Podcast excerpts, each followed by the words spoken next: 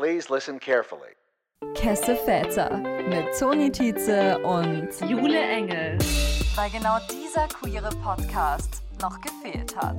So, hallo und willkommen zurück zu einer neuen Folge Kesse Väter. Wir haben heute die Lara hier.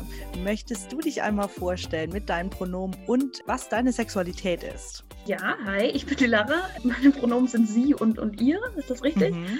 Und ich identifiziere mich als bisexuell. Nicht überrascht schon immer.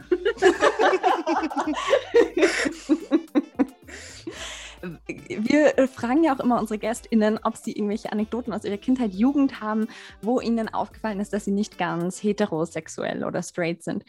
Wie war das bei dir, Lara? Hast du da vielleicht irgendeine Anekdote für uns? Nee, tatsächlich nicht. Also für mich war das nie so ein großer Identitätsstruggle. Für mich war das eigentlich relativ normal, dass ich halt irgendwie alle scharf finde aus meiner späteren Jugend und habe dann erst so Schritt für Schritt mitbekommen, dass es nicht so normal ist und dass andere da eher Hemmungen haben, also eher so rum. Mhm. Interesting, interesting. Gab es da so, wann würdest du sagen, ist dir aufgefallen, dass das irgendwie nicht so der Norm entspricht? Hm, ich würde sagen, so, so ab so 13, 14, als dann Freundinnen irgendwie, keine Ahnung, das alles so ein bisschen seltsam fanden. Also, dass ich mich auch sehr positiv über, über andere Frauen äußere. Ich habe gedacht, es wäre echt total normal und es würde mir einfach, das wäre einfach so. Und habe dann gemerkt, dass es anscheinend nicht für alle so ist. Aber ich kann das jetzt nicht konkret an Beispielen festmachen nehmen. Unser Thema der heutigen Folge ist ja Schwangerschaft, weil du ja schwanger bist. Ja. Und das in Zeiten von Corona. Möchtest du ganz grob mal irgendwie ähm, sagen, wie es dazu gekommen ist? Nein, das ist. ähm, wie weit du jetzt bist und wie du das jetzt vor allem auch in dieser Zeit erfahren hast. Also ich bin jetzt in der 38. Woche schwanger, also eigentlich ready to pop. Und ich bin seit vier Jahren ungefähr mit meinem Mann verheiratet. Und eigentlich war das jetzt nicht so geplant, dass wir das jetzt machen. Also es war jetzt nicht so, hey Corona, lass mal jetzt ein Kind kriegen, sondern ja, es ist ganz organisch einfach so geschehen, würde ich sagen. Und erfahren habe ich es ungefähr eine Woche vor dem letzten Lockdown, in dem wir uns befunden haben also vor dem November-Dezember-Lockdown. Und dann waren wir noch einmal zusammen essen und seitdem haben wir dann nie wieder irgendwie so Zeit für Dates gehabt oder so, was dann schon ziemlich schade war und auch mit den ganzen Kursen, die nicht stattfinden konnten und alles. Das war alles ein bisschen einsam. Mhm, kann man sich vorstellen. Wie hast du auch das Gefühl, wie war es auch für dich mit Ärzten und so, gerade auch in der Zeit jetzt? Ich glaube, das ist grundsätzlich ein Problem. Also ich habe bei richtig, richtig vielen Ärzten angerufen. Hebamme war ein bisschen einfacher zu finden, aber jetzt, glaube ich, verschärft sich die Situation immer noch ein bisschen mehr. Also meine Schwester ist jetzt auch schwanger und die hat wirklich Probleme, noch jemanden zu finden. Und ich habe bei fast 30 Ärzten angerufen, bis ich einen gefunden habe. Und jetzt für die Nachsorge habe ich auch einen anderen Arzt. War jetzt auch nicht so einfach, da jetzt noch jemanden zu finden. Und von meiner Hebamme weiß ich, dass es in den Geburtenstationen gerade auch richtig zugeht, also zumindest hier bei uns zu Hause. Weißt du schon, wie du, hast du deine Geburt irgendwie geplant oder ähm, machst du das auch ganz spontan, sage ich jetzt mal? Ganz, ganz organisch. Ganz organisch. also heutzutage macht man ja tatsächlich einen Geburtsplan, was ich vorher für völligen Quatsch gehalten habe, ähm, was ich jetzt aber doch gemacht habe, um einfach das alles ganz selbstbestimmt über die Bühne zu bringen. Ich hoffe, das klappt dann auch alles so. Aber grundsätzlich bin ich jetzt offen für alles. Also es wird sicher nicht kommen, wie ich mir das vorstelle. Aber ja, das, das wird schon. Auf jeden Fall. Da bin ich ähm, zuversichtlich. es wird rauskommen. Richtig, ähm, irgendwie muss es ja. Ähm, wie war das bei dir jetzt in der Vorbereitung für die Geburt? Wie war das? Ähm, hast du dich eingelesen in das Thema? Hast du mit Menschen gesprochen darüber? Wie war da deine Vorbereitung auf die Geburt und auf das Elternwerden? Also es war e-, wirklich eine meiner ersten Handlungen, erstmal in die Bücherei zu, zu laufen. Und dann habe ich mir so einen ganzen Stapel Bücher äh, geholt und ähm, habe ungefähr zehn Ratgeber gelesen, würde ich sagen. und jetzt seit neuestem tatsächlich auch Podcasts für mich entdeckt, weil eigentlich bin ich überhaupt kein Podcast-Fan. Habe jetzt aber ungefähr jeden Schwangerschaftspodcast gehört, den es gibt. Ist übrigens ein, ein schwieriges Feld. Also Schwangerschaftspodcasts kann man eigentlich, pff, ja, ganz schwierig. Empfehle Warum? Was macht die so schwierig? Achso, okay. Empfehle ich wirklich nicht. Das ist so viel Halbwissen und seltsame Gender-Stereotypen, die da reproduziert werden und ganz schwierig. Und ja, ganz, ganz vieles schwierig daran. und dann bin ich auch in Hebammenbetreuung regelmäßig und die meisten Fragen habe ich jetzt eigentlich mit ihr so geklärt, aber natürlich auch im, im Internet. Also Dr. Google ist, ist auch mein Arzt und auch sehr schwierig. Also die Informationslage ist einfach oft so unklar und es gibt so viele neue Erkenntnisse, die da auch überall noch gar nicht so, ja, die noch gar nicht viele wissen, auch Ärzte nicht und so, die man sich dann auch wirklich selber recherchieren muss oder die dann nur die eine Hebamme weiß und sonst niemand und alles sehr verwirrend. Aber ich habe vor allem viel gelesen, ja. Mhm. Und wie war da so die Information? Also ging es da primär um, hast du dich primär mit dem Thema Geburt und Schwangerschaft an sich auseinandergesetzt oder auch viel mit dem Thema wirklich Mutter sein oder Eltern sein? Ähm, das hatte so ein paar Phasen. Also erstmal mit dem positiven Schwangerschaftstest habe ich gedacht, mein Leben ist jetzt vorbei. Weil mhm. Karriere und so ist ja alles schwierig. Und da hatte ich dann vor allem so Bücher, ähm, wie finde ich zurück in den Job und wie schaffe ich es, diese ganze Mutterschaftssache irgendwie auf die Reihe zu kriegen. Ähm, und als ich dann entschieden habe, dass ich das schon irgendwie hinkriege, ohne diese dummen Ratgeber, war es mehr so, was passiert in meinem Körper, wie entwickelt sich das Baby, und jetzt die letzte Phase war eigentlich so, was ist eigentlich nach der Geburt? Wie läuft das Wochenbett ab? Was passiert da in meinem Körper? Aber dann auch so, so windelfrei, Stoffwindelratgeber, vegetarische Babyernährung und so. Aber viel weiter bin ich jetzt noch nicht gekommen. Also ich bin noch nicht über das erste Lebensjahr hinaus in meinen Büchern. Mhm. Wie ist die Situation bei dir jetzt? Also du studierst noch, oder? Nee, ich bin im ähm, Volontariat bei einem Radiosender mhm. im zweiten Ausbildungsjahr von zwei und nehme jetzt ein Jahr Elternzeit. Wir sollten auch mal, finde ich, darüber reden, wie alt du eigentlich bist, weil das ist ja eigentlich auch ganz relevant. Ich bin 24. Habe ich das nicht vorhin schon mal gesagt? Nein, das ist secret so far. ähm, genau, ich bin 24 und habe ähm, Journalistik studiert in Eichstätt und bin jetzt bei einem Radiosender Volontärin und habe eigentlich gedacht, ich arbeite noch so ein paar Jahre, so bis 27, 28, bevor ich dann mit der Familienplanung mal loslege. Ist jetzt alles anders gekommen. Aber es war von meinem Arbeitgeber tatsächlich überhaupt gar kein Problem. Ich wollte eigentlich nur drei Monate Elternzeit machen. Und ich weiß nicht, also am Anfang habe ich das sehr positiv bewertet. Inzwischen bin ich mir gar nicht mehr so sicher. Aber die Resonanz war dann gleich so, nee, mach nicht drei, du wirst dich von deinem Baby überhaupt nicht trennen können, mach doch lieber ein Jahr. Und für mich ist es jetzt sicher gut. Also ich, ich fühle mich sehr wohl damit mit dem Jahr und denke jetzt auch, vielleicht hätte ich sogar noch ein bisschen mehr machen können. Aber das, also mein Mann nimmt auch ein Jahr. Also wir nehmen gleichzeitig zusammen ein Jahr. Und bei ihm war es sehr negativ, als er das gesagt hat. Ähm, von wegen, deine Karriere wird sich davon nie erholen und andere werden dich überholen und so. Und das, diese, also die Diskrepanz ist halt riesig. Mhm.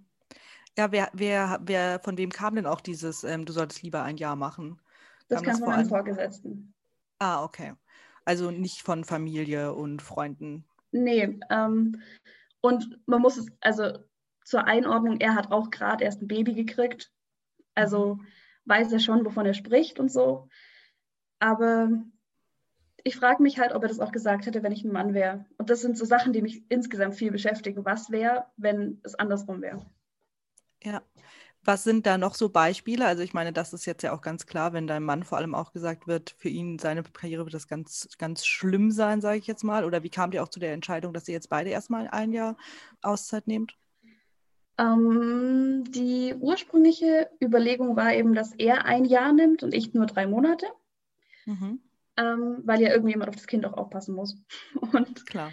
Ähm, weil ich gedacht habe, für meine Ausbildung ist es wahrscheinlich ziemlich schlimm, wenn ich jetzt ein Jahr nehme und ich, dass, dass ich dann eben nicht mehr zurückkommen kann. Ähm, und deswegen haben wir gedacht, ich nehme einfach drei Monate und er nimmt dann ein Jahr. Und dann haben wir überlegt, wieso nehmen wir nicht eigentlich beide ein Jahr, nachdem das dann eben von meiner Jobseite so kam.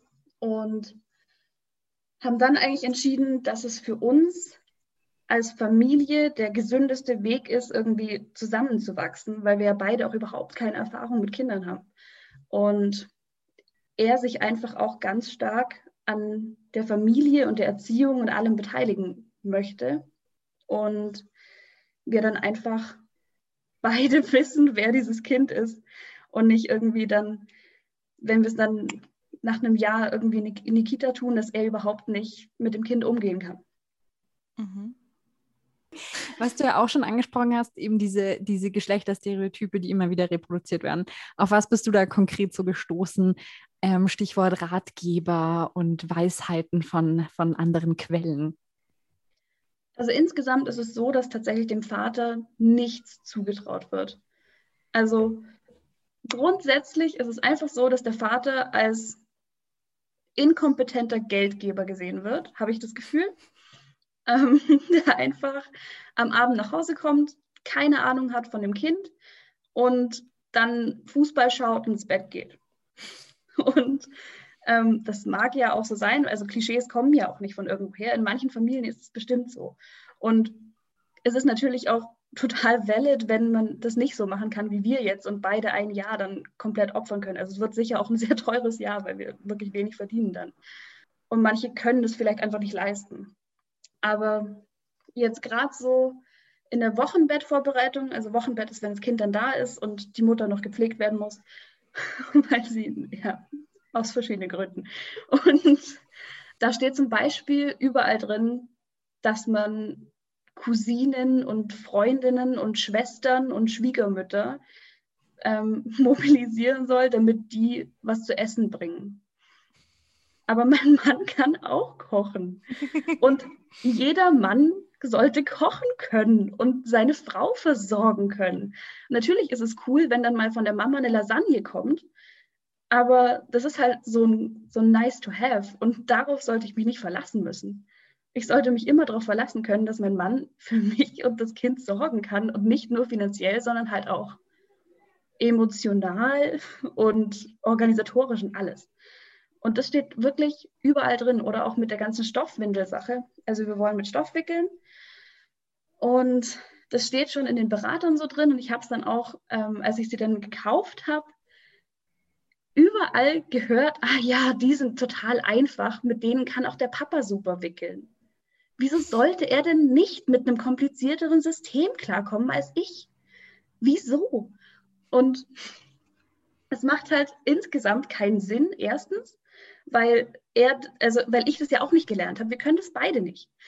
Und ich finde, es ist halt auch nicht nur diskriminierend gegenüber dem Mann, sondern auch gegenüber der Frau, weil einfach schon wieder grundsätzlich davon ausgegangen wird, dass die Verantwortung zu 100 Prozent bei mir liegt als Mutter und nicht bei ihm.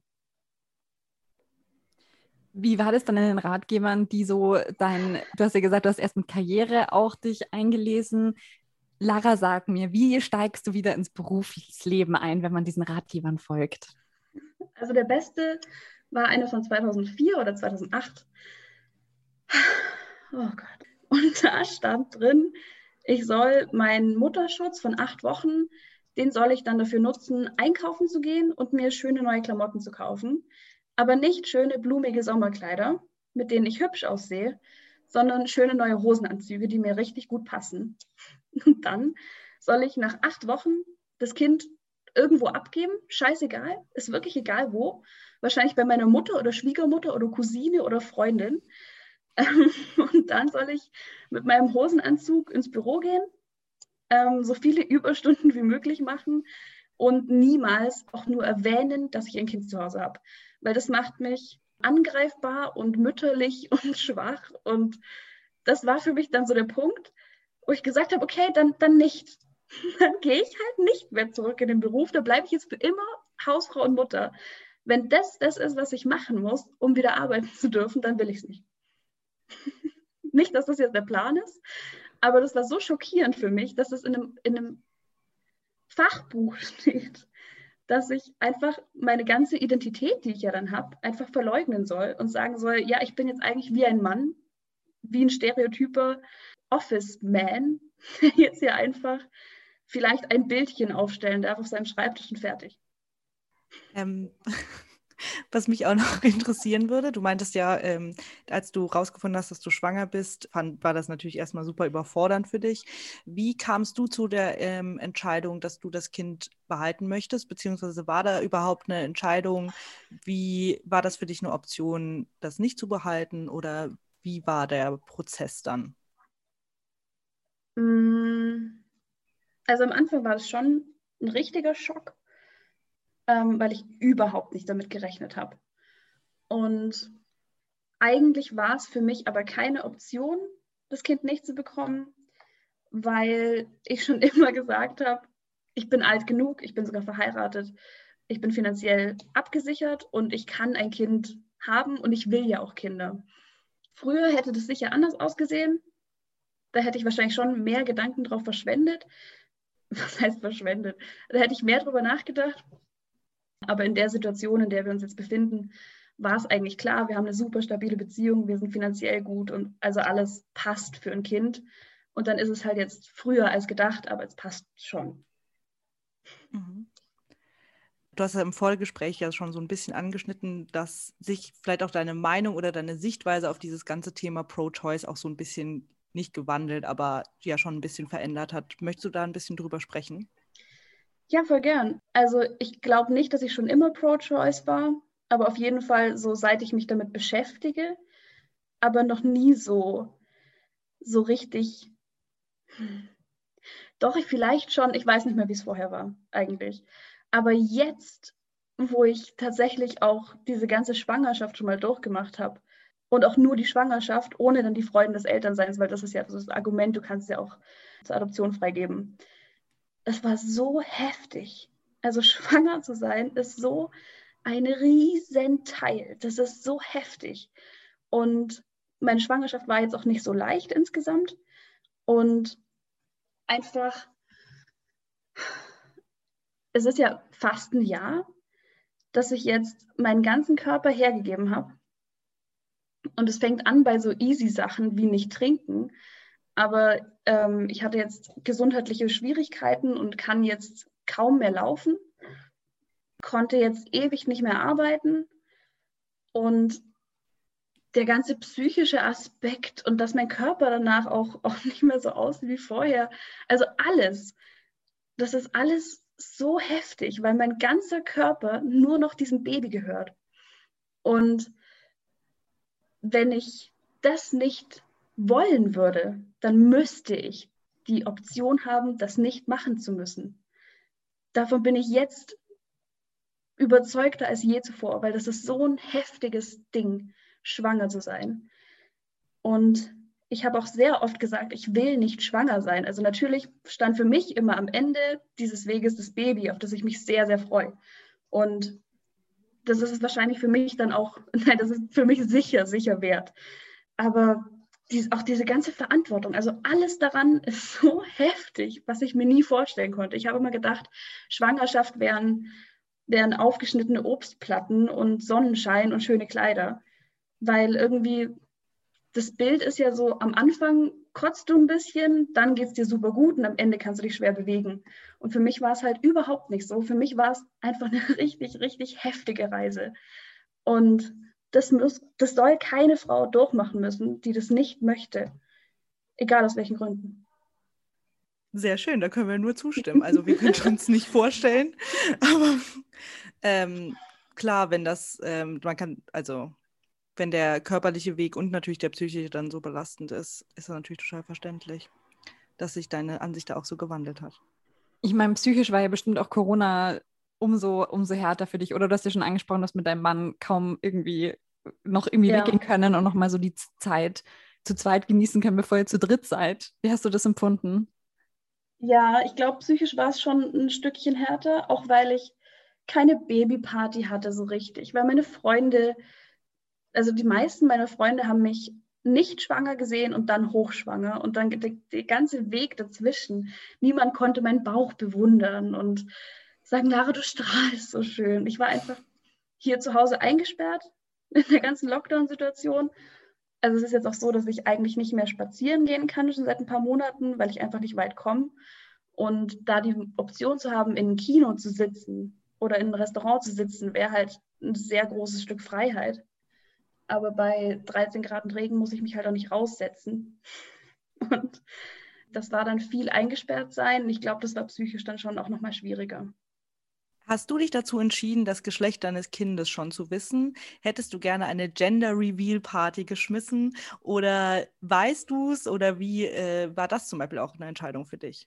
Ich habe entschieden, das Geschlecht nicht zu wissen, beziehungsweise wir haben entschieden, das Geschlecht nicht wissen zu wollen, was auch zum Teil auf großes Unverständnis gestoßen ist. Meine Großtante sagt, wir wissen es auf jeden Fall, aber sagen es einfach keinem. Sie ist mhm. ganz davon überzeugt, dass man das wissen muss.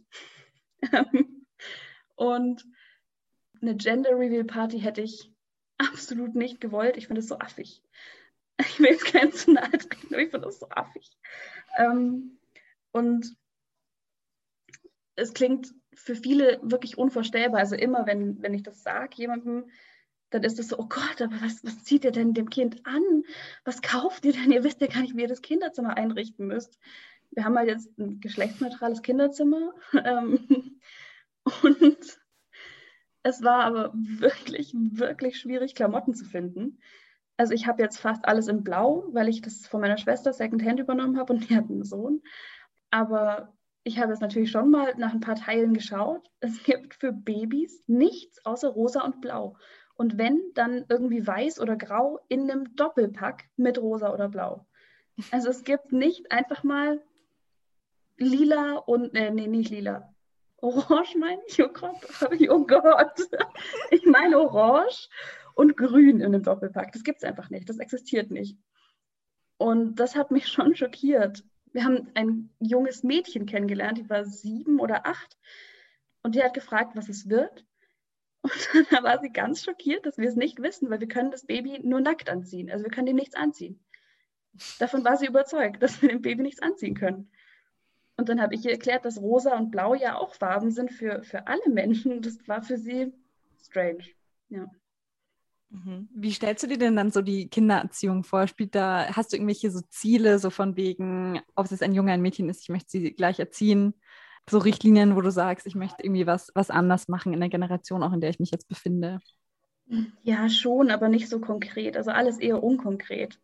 So, mir ist es wichtig, dass alle über alle Körper Bescheid wissen und Consent ist mir super wichtig, aber das ist alles so ein vages Erziehungswolkenkonstrukt, von dem ich auch nicht weiß, wie viel da dann tatsächlich geht und ich habe mich noch nicht mit Methoden beschäftigt, aber klar, wenn ich, wenn ich jetzt ein Mädchen kriege, dann will ich dem schon auch zu Weihnachten ein hübsches Kleidchen anziehen. Aber es muss halt nicht jeden Tag ein hübsches Kleidchen anziehen, sondern es kann halt auch mal einen blauen Overall anhaben. Das ist halt völlig egal, weil es ist ein Baby. Ich verstehe das alles einfach nicht. Ich war in einem, in einem richtig coolen, teuren Öko-Babyladen und habe da gesehen, das war letzte Woche, dass es da Baby-Windel-Badeanzüge für Mädchen gibt. Und es ist halt völlig absurd, einem Baby einen Badeanzug anzuziehen, wenn auch einfach eine Schwimmwindel reicht, weil es ist ein Baby und ein Baby muss nicht seine Brust bedecken, weil es ein weibliches Baby ist. Das macht, also, das ist alles so absurd. ja, da werde ich richtig, richtig sauer, wenn ich sowas sehe. Oder auch, dass, dass lauter Rüschen irgendwo angezogen werden, die das Kind wahrscheinlich total stören und am Hals kratzen. Oder diese Stirnbänder, damit man nicht das, das Kind falsch, falsch gendert. Und das macht einfach alles keinen Sinn. Das sind, das sind Kinder. Lass doch die Kinder sein. Lass mhm. die doch einfach in Ruhe. Was mich interessieren würde, ähm, habt ihr da auch über Namen, also habt ihr wahrscheinlich schon drüber nachgedacht, habt ihr da geschlechtsneutrale Namen oder habt ihr da trotzdem männliche und weibliche klassische Namen äh, euch im Moment überlegt? Nee, wir haben einen männlichen klassischen und einen weiblichen klassischen Namen. Mhm. Okay. Ja. Was mich auch interessieren würde, was ist ein geschlechtsneutrales Zimmer? Ist das ein gelb gestrichenes Zimmer oder was macht das Zimmer geschlechtsneutral? Wir haben uns für ein Waldthema entschieden, haben die Wände nicht gestrichen, aber haben halt jetzt einfach nicht ein Prinzessinnenzimmer oder ein Piratenzimmer, was ja so die, die Klischee-Kinderrollen sind, wieso auch immer, sondern haben gedacht, Wald finden alle gut ähm, und haben da jetzt so ein bisschen grüne, grüne Blätter gelanden und halt die Möbel in weiß, ähm, was ja auch eigentlich so die Norm ist.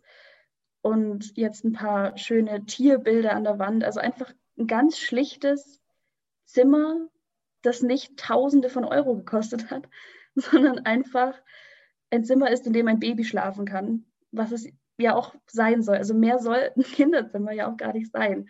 Und wenn es dann irgendwann selber Präferenzen äußert und sagt, ich finde Piraten voll cool, klar, Piratenzimmer. Aber da jetzt schon auch so, so eine seltsame Präferenz dem Kind anzudichten, so ist es ein Mädchen, es muss ja das Prinzessinnenzimmer super finden, das ist halt Quatsch. Wie glaubst du, wird es dir gehen, wenn dann Familie, FreundInnen zu dir hinkommen und vielleicht eben diese Stereotype auch irgendwie mitbringen und so Geschenke machen und so? Also ich meine, du wirst wahrscheinlich nicken und Danke sagen. Aber was wirst du dir denken? Hast du schon mal drüber nachgedacht? Ja, viel. Also bei uns in der Familie ist das alles schon noch recht konservativ. Nur mein Opa hat jetzt gesagt, ja, also damals bei uns, da haben Kinder halt angezogen, was da war, das war völlig egal. Und das fand ich richtig, richtig schön dass ich da von jemandem so gehört werde auch. Ich denke, da wird es schon die ein oder anderen Diskussionen geben, vor allem so im engeren Familienkreis. Ich glaube, mein Freundeskreis ist da insgesamt recht entspannt. Also wir haben jetzt auch ganz viele schöne Babyklamotten bekommen und so mit, mit Bärchen drauf und so, was ja auch alles total süß ist und total machbar halt. Und ich kann mir aber vorstellen, zum Beispiel, wir haben ein paar rosa Stoffwindeln, weil wir die in so großen Paketen gekauft haben. Und dass da, falls es ein Junge wird, mal ein blöder Spruch kommt, kann ich mir sehr gut vorstellen. Und ja, schwierig dann damit adäquat umzugehen, glaube ich. Und nicht voll auszurasten und ja, dann so ein Riesenfass aufzumachen vielleicht in Bezug auf das Thema, aber auch in Bezug auf alle Themen eigentlich, wie empfindest du das auch mit ungewollten Ratschlägen von Familie und von FreundInnen oh. von außen? Also du wirst schwanger und auf einmal weiß jeder, was abgeht bei dir. Das fängt an mit, darfst du echt noch mit dem Fahrrad zur Arbeit kommen? Ist das wirklich gut für dich? Oder, wow, ich habe gar nicht gewusst, dass du noch Kaffee trinken darfst. Und es ist überall dieses Riesenjudgment. Und es ist auch schwierig, über, solche, über diese ganzen Schwangerschaftsthemen zu reden, ohne zu wissen, wie das Gegenüber dazu steht. Also zum Beispiel das Thema Geburtsplan oder so. Weil vielleicht sagen die Leute, mein Gott, bist du eine dumme Mimose, gewaltfreie Geburt. Erstens gibt es überhaupt keine Gewalt bei der Geburt und bei mir wäre das Kind gestorben, wenn nicht hier und da. Sowas passiert ständig und deswegen muss man sich da eigentlich total zurückhalten, wenn man nicht bereit ist, jetzt auf, auf der Straße ein Fass aufzumachen. Zum Glück hatte ich jetzt mit Corona nicht so viel mit Bauchgerabschern zu tun, wo ich viel davor gewarnt worden bin, auch in, in so Ratgebern, weil die Leute dir einfach nicht zu nahe kommen. Aber mir wurde zum Beispiel von einer Frau im Reformhaus gesagt, dass ich auf jeden Fall eine Frühgeburt habe, weil mein Bauch schon so tief hängt. Und erstens, Lady, Sie wissen überhaupt nicht, wie tief mein Bauch normalerweise hängt. Und ähm, sie war auch sehr übergriffig und hat dann gesagt, das Spray, das ich dort kaufen wollte im Reformhaus, kann sowieso nicht helfen. Und es war nicht die Verkäuferin, das war einfach eine andere Frau. Und hat einfach mein Gespräch mit der Verkäuferin belauscht. Und dann hat sie mich gefragt, ob ich ihren Intimbereich sehen will. Weil bei ihr ist da gar nichts mehr gut geworden. Auch durch Sprays wäre da nichts mehr gut geworden. Und das ist halt so, was? Im Reformhaus? Und, aber natürlich auch so aus, aus dem engeren Familien- und Freundeskreis. Einfach, ja, du wirst, du bist auf einmal allgemeingut. Alle wissen, was gut für dich ist, was nicht gut für dich ist. Und du als eigene Person hast eigentlich gar kein richtiges gar keine richtige Daseinsberechtigung mehr. Es ist nur noch, wie geht es dem Kind Und mir, als es jetzt mir so schlecht ging, wurde sehr viel gesagt. Erstens, Schwangerschaft ist keine Krankheit, kann ich nie mehr hören. Da kriege ich, krieg ich die Krise, wenn ich das höre. Wird sehr gern von, von mittelalten Männern ähm, gesagt. Schwangerschaft ist keine Krankheit, Lara, du bist nicht krank. Natürlich bin ich nicht krank, aber es ist ein körperlicher Ausnahmezustand. Also lass mich doch bitte jetzt meine Füße hochlegen. Und jetzt, wo es mir auch wirklich körperlich, wirklich schlecht ging und ich dann auch psychisch dadurch sehr angeschlagen war, war es immer, wie geht's dir? Schlecht? Ja, okay, aber Hauptsache dem Kind geht's gut. Und es ist halt nicht nur die Hauptsache. Natürlich ist es auch für mich die Hauptsache, dass es dem Kind gut, gut geht. Aber es wäre halt schon auch ganz cool, wenn es mir auch nicht beschissen geht. Und das wird halt völlig, völlig hinten, hinten runtergeworfen. Und auch so mit Bedenken, die ich vor der Geburt habe. Also vor allem eben, dass ich fremdbestimmt werde durch das geburtshelfende Personal. Ist es immer der Spruch, ja, aber Hauptsache am Ende seid ihr beide gesund. Ja, schon. Wenn ich aber traumatisiert werde, weil mich jemand festhält und dann aufschneidet, ähm, ohne dass ich das möchte, dann ist es halt vielleicht doch nicht mehr alles, was zählt, dass ich und das Kind gesund sind, körperlich, sondern psychisch wäre ich schon auch ganz gern gesund nach der Geburt.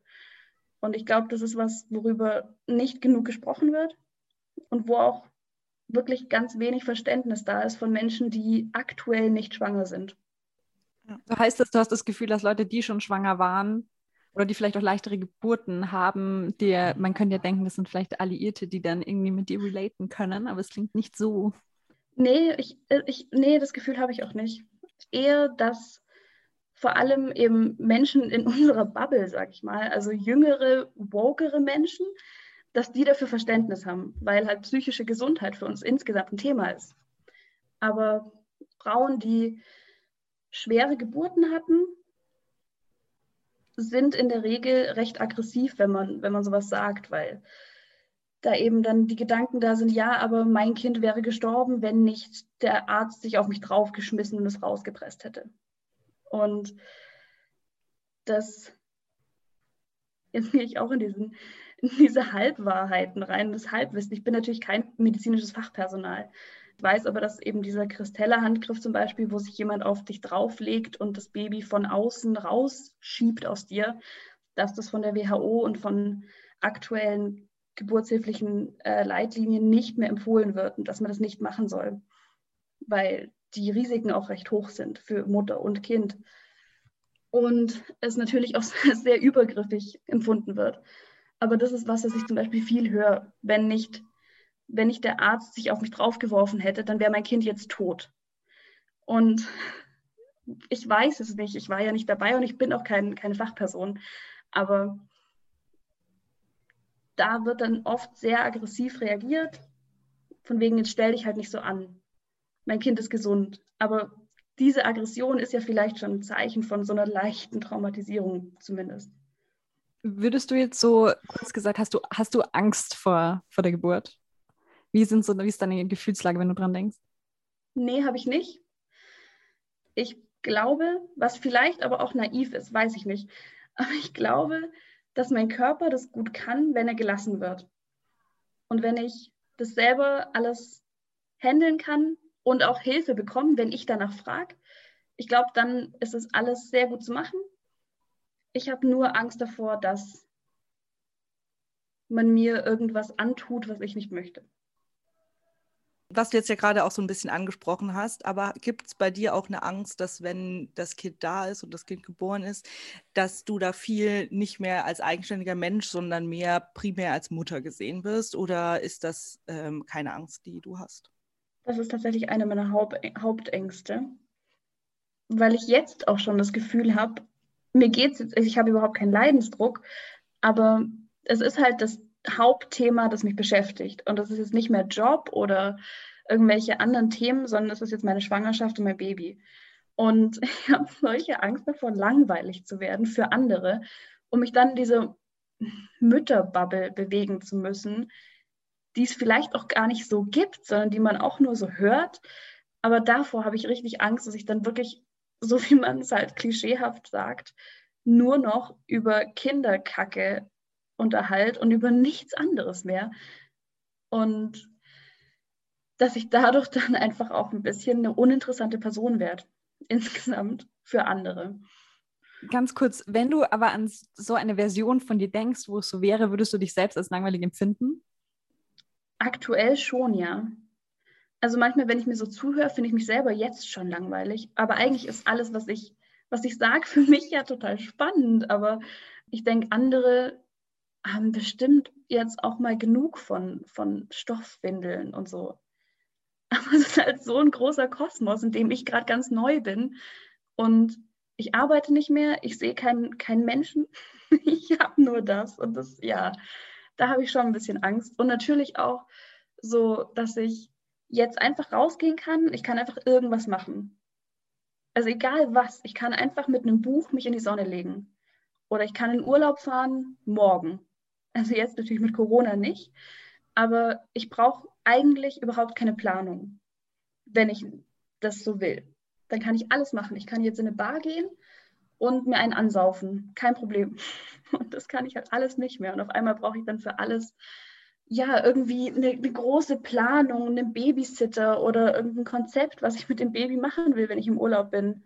Und ich glaube, da ist die, die Chance schon da, dass ich mich da verliere. Und ich hoffe, dass es ein bisschen leichter wird, weil ja mein Mann auch das ganze Jahr mit mir verbringt und wir uns das wirklich auch absolut teilen wollen, also alles.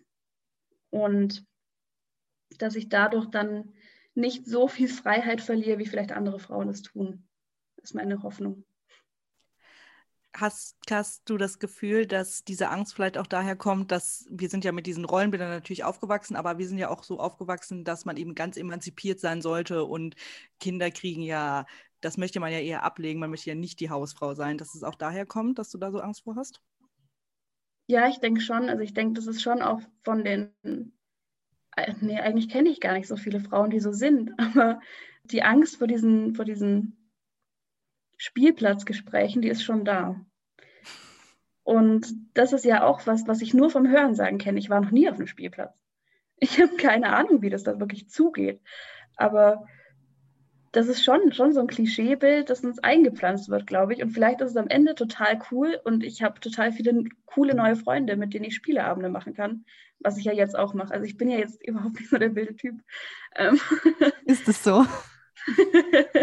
und mit denen ich coole Sachen machen kann. Wahrscheinlich kann ich auch im Urlaub mein Buch lesen. Aber es fühlt sich jetzt so an, als könnte ich das nicht mehr.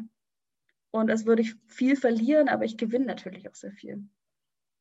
Und ich würde sagen, ich finde es einen sehr schönen Schlusssatz. Und ich finde, lass doch diese, diese Folge als Zeitkapsel nutzen und in einem Jahr dasselbe noch einmal tun und schauen, was sich verändert hat. Und ob deine Ängste. Ultra gern, ja.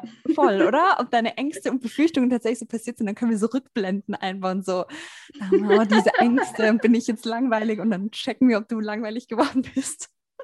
Oder ob wir noch miteinander abhängen. Das finde ich doch ja, toll. Ja, wenn wir dann noch miteinander abhängen und wenn du mich noch schon lang verstoßen hast, weil ich so eine langweilige, langweilige Mutti bin.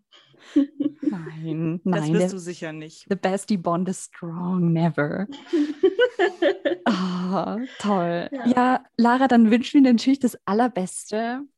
Auf jeden Danke. Fall. Ich will dir jetzt keine frohe Geburt wünschen, das finde ich ein bisschen weird. Ich wünsche dir natürlich eine frohe Geburt. Versuch, dass es ein Cancer weird. Oder willst du lieber ein Zwilling? Was sind deine Sternzeichenpräferenzen? Oh Gott, das höre ich. Ich sage das, ich sage den errechneten Entbindungszeitraum und die Leute sagen, oh, dann wird es ja, ich weiß es nicht mehr, Zwilling? Ja, Oder Zwill Krebs? Das ist Krebs ja. eigentlich bei dir. Ach so. Ähm, mhm. also ähm, heute ist der 12.06. zum Protokoll. Ich vermute, es kommt nächste Woche. Ich weiß nicht, was es dann wird, aber es ist mir auch egal, was es dann wird. Ähm, ist mir tatsächlich noch ein bisschen egaler als das Geschlecht. das sehe ich ganz andersrum. Was wird es denn nächste Woche, Jule? Dann wird es noch Zwilling, ja. Ist das gut? Oder soll ich ja, ich mag Zwillinge. Also Zwillinge haben ja, bekommen ja mal ein bisschen äh, schlechten Credit auf so, wie soll ich das jetzt nennen, oberflächlichem, astrologischem Inhalt. Aber ähm, ich liebe meine Fellow Air Signs, also ich finde das super. Aber Cancer ist auch toll, weil Cancer, dann, dann weint dein Baby viel, wenn es, weil es viele Emotionen hat. Das ist doch auch schön. Du weinst doch auch viel, weil du viel Dann ist es, als hättest du Toni als Baby. Ja, dann, dann will ich es doch lieber nächste Woche. Und ich finde, das ist ein schönes Schlusswort. Finde ich auch so. Vielen Dank, dass du da warst und dass du alle deine Erfahrungen mit uns geteilt hast. Voll cool, dass ihr mich eingeladen habt. War schön, mal, mal das alles so sich von der Seele zu sprechen. Sehen dann in Therapie hier. Ja, ja, voll. Toll. Die gute Lara, die gute schwangere Frau. Wenn sie das anhört, ist sie vielleicht schon frisch. Noch mehr Mutter. Noch mehr Mutter, als sie eh schon ist. Richtig. Ja, Toni, wie, wie, wie hast du das Gespräch jetzt empfunden? Wie sehr freust du dich auf deine eigene potenzielle Schwangerschaft vielleicht irgendwann mal? Also ich fand äh, Laras Worte sehr eindrucksvoll. Also ich war jetzt eh schon mit ihr in Kontakt und ich habe viele schon mitbekommen, wie es ihr so geht und so.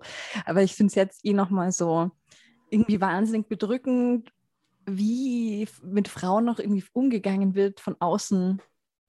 Das ist Mhm. schon ziemlich, ziemlich arg auch. Ich weiß auch gar nicht, wie, wie, wie sowas besser werden kann. Oder ob dann irgendwann auch so Generationen heranwachsen, die, die, weiß ich nicht, nicht alles besser wissen, wenn, wenn schwangere, schwang- schwangere Personen Mhm. da sind.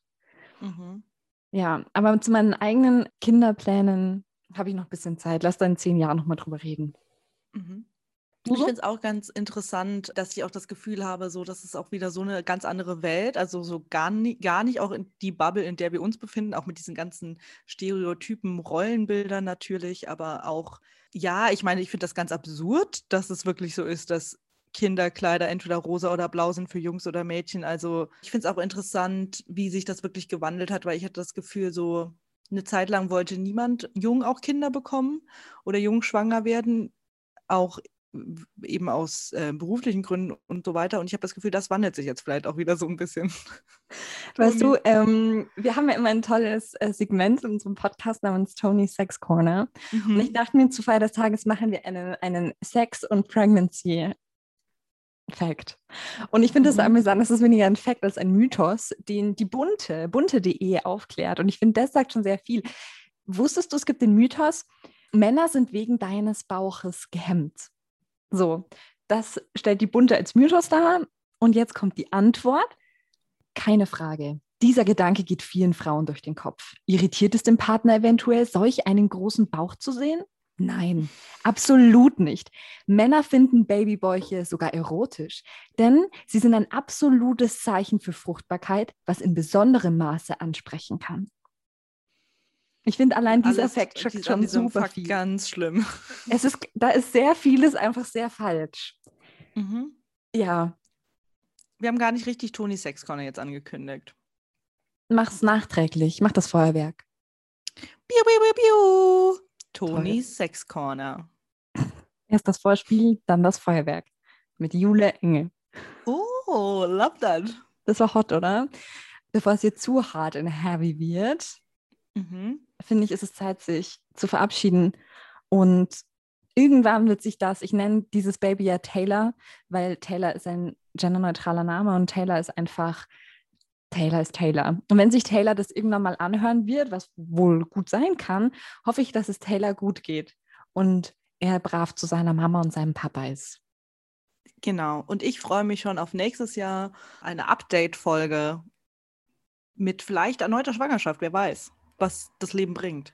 Definitiv. Und ich habe jetzt gerade schon wieder, obwohl Taylor ein genderneutraler Name ist, habe ich seinen Vater und seine Mutter gesagt. Oh, it is complicated. Their Der daddy and Vater. their mommy. Richtig. Wir wissen ja alle, wer eure Daddys sind. Und damit bleibt Kess. Bleibt Kess.